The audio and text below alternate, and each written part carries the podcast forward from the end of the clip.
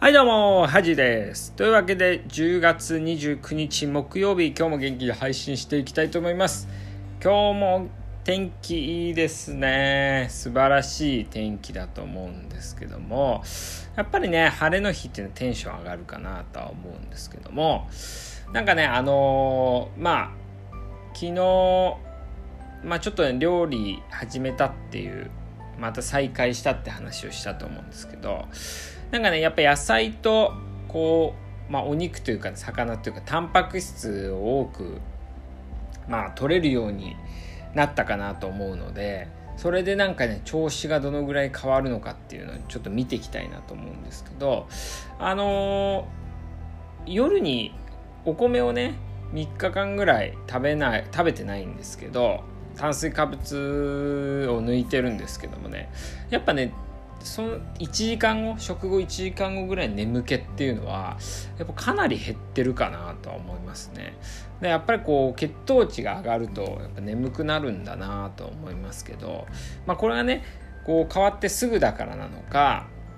あのこれからも続くのかっていうのは分かんないんですけどちょっとね体の変化とかもお伝えできたらなとは思いますよね。うん、でなんか自分でこう病院でね外来とかしてると思うんですけどあのーなんかこう午前中の外来とかで朝早く来る人って割と血糖値がいいんですよね。コントロールがいいんですけどやっぱこうギリギリに来る人とかってやっぱ悪いですよね。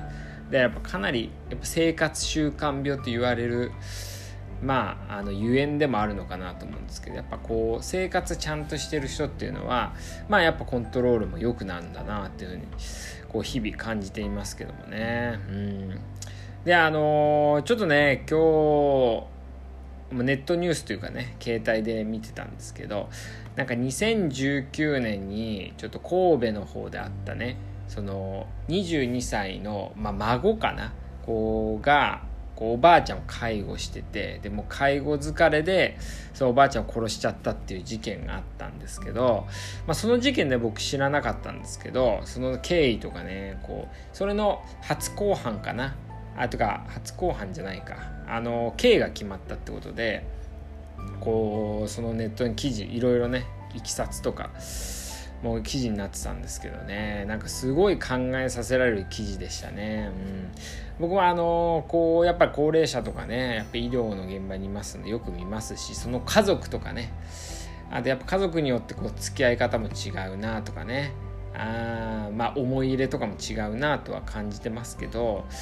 なんかこの一番こう最悪なパターンなのかなと思いますよね。なんかこの介護してる人が当人をこう殺しちゃうみたいなね、まあ、どっちもねもう悪いわけじゃないと思いますしもちろんねこうそういう決断をしちゃったっていうのは悪いですけどまあいろいろその間のいきさつっていうのはすごいあってね。まあその人は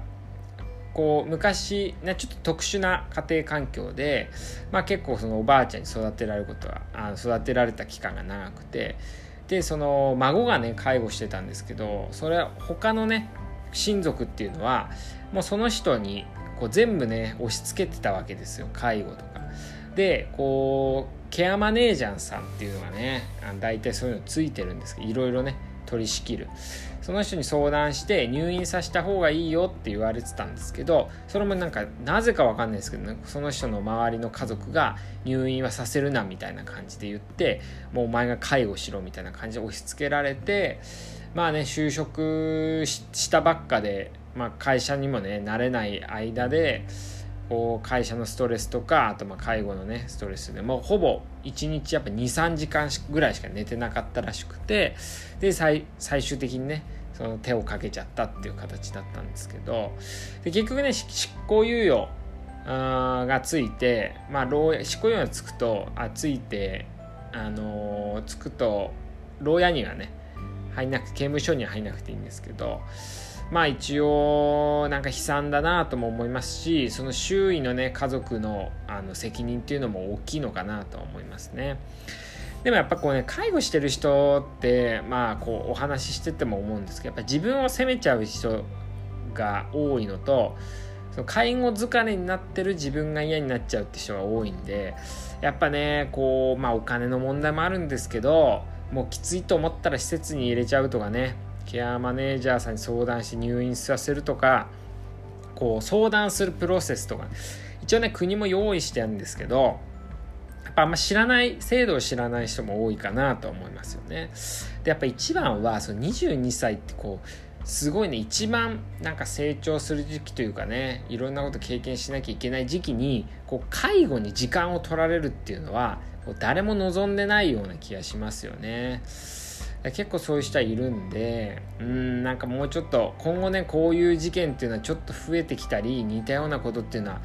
まあ多くなってくることは予想されるんでねなんかいろいろ対策しなきゃって思うんですけど難しいですよね。ある程度やっぱお金ないと施設とかはね難しいですしこうお金はあんまりかからない施設ももう入居者待ちですしね。うん。だからこう政府がちょっとそういう施設にお金をもうちょっとこう配ったりとかあとはまあもうちょっとこの介護する側のこの制度っていうのを分かりやすくするとかね、まあ、そういうのがいいんじゃないかなと、まあ、ちょっとねあんまりこう暗い話なんであれなんですけどちょっとその記事を見てねすごい思うことがあったのでねちょっとこの話をさせていただきました。ということで今日は木曜日ということではじのお悩み相談ということで、えー、今日は久しぶりにねお悩みが届いております、えー、はじさんこんばんは。えー、早速お悩み相談なんですが私は不眠症ですと、えー、ハジキャストではいつもよく寝ろってね言ってますね。確かに。と言いますがこう夜に元気になりすぎて寝れませんと。あのよく寝られるコツありますか？という。相談なんですけどもよくね僕はまあ悩んだら寝なさいとかねストレス溜まったら寝なさいって言うんですけど確かにストレスが溜まりすぎるとね寝れないっていうのはありますよね。うん。僕もね夜中目覚めちゃったりって時期がね高校生ぐらいにあの席でねあの肋骨が折れた時期ですね。まあ、ハジキャストでもね何回か言ってますけどストレスでね肋骨折れたことがある。その時やっぱ夜中に目覚めちゃったりしましたけどうん。なんかその時もやっぱりちょっと昼夜逆転してる感じはありましたよね。あのー、僕最近やってねやっぱ寝る前のね30分まあ1時間から30分ぐらいはねもう何もしないとかねぼーっとしたりなんかちょっとアイディア、まあ、考えすぎちゃうのはあれなんですけど、まあ、ぼーっとしてますね。携帯とか見なかったりパソコンとか見ないで、まあ、ぼーっとするとかがしてますね。あとまあ寝るために生きてるみたいなねよくわかんないことを僕は言ってますけどもやっぱ寝るっていうのを中心に生活してみてもいいと思う。なんかやりたいことあってもあの、もう11時ぐらいになったらもう何もしないとかねもう寝るためにもう寝るっていうのを最優先にする。でまあこれでね寝なきゃ寝なきゃと思うと寝れないっていうこともあるんですけど、まあ、寝れなくてももうゴロゴロしてた方がいいですね。もう暗くしてゴロゴロする。ぼーっとするでもいいと思いますけどね。うん。だからその時に携帯とかにいじっちゃダメなんですよね。そうすると起きちゃうんでね。あとはよく寝れた日と、寝れなかった日の違いっていうのをちょっと自分の中で考えてみてもいいかなと。これやったからよかったのか、まあ、これ仮説検証みたいな感じなんですけど。やっぱ人によってね睡眠できる時間できない時間とか睡眠にいいことっていうのは違うんでまあ、よく寝れた日と寝れなかった日っていうののこう原因をね探ってみるのもいいかなと思いますね。そうすることでねこうなんか睡眠自分の睡眠に対する知識こうリテラシーが高まるかなと。あとはね朝しっかりね日に日を浴びる日を浴びるってこと重要ですね。であとは適度にね運動する。で3食食べる。まあやっぱリズムだと思いますね。こうまあ便もそうだと思うんですけど便秘の人とかね。一回出ちゃうと治るっていう人もいますしね。だから睡眠もやっぱリズムなので一回こうリズムを作っちゃえばねいいのかな。だからリズムは外れることはあんましないようにした方がいいかなと思います。まあ僕のね睡眠のコツっていうのはこんな感じですかね。だから一番やっぱ寝る前の30分1時間はもう何もしない。だから SNS とかねあなんか調べ物とかしなくてもうぼーっとすると。明日何しようかなでもいいですけど。そういうのがいいかなと思います。大丈夫でしょうかね。はい。というわけで、えー、今日はねちょっと介護の問題睡眠の話させていただきました。ではおやすみなさい。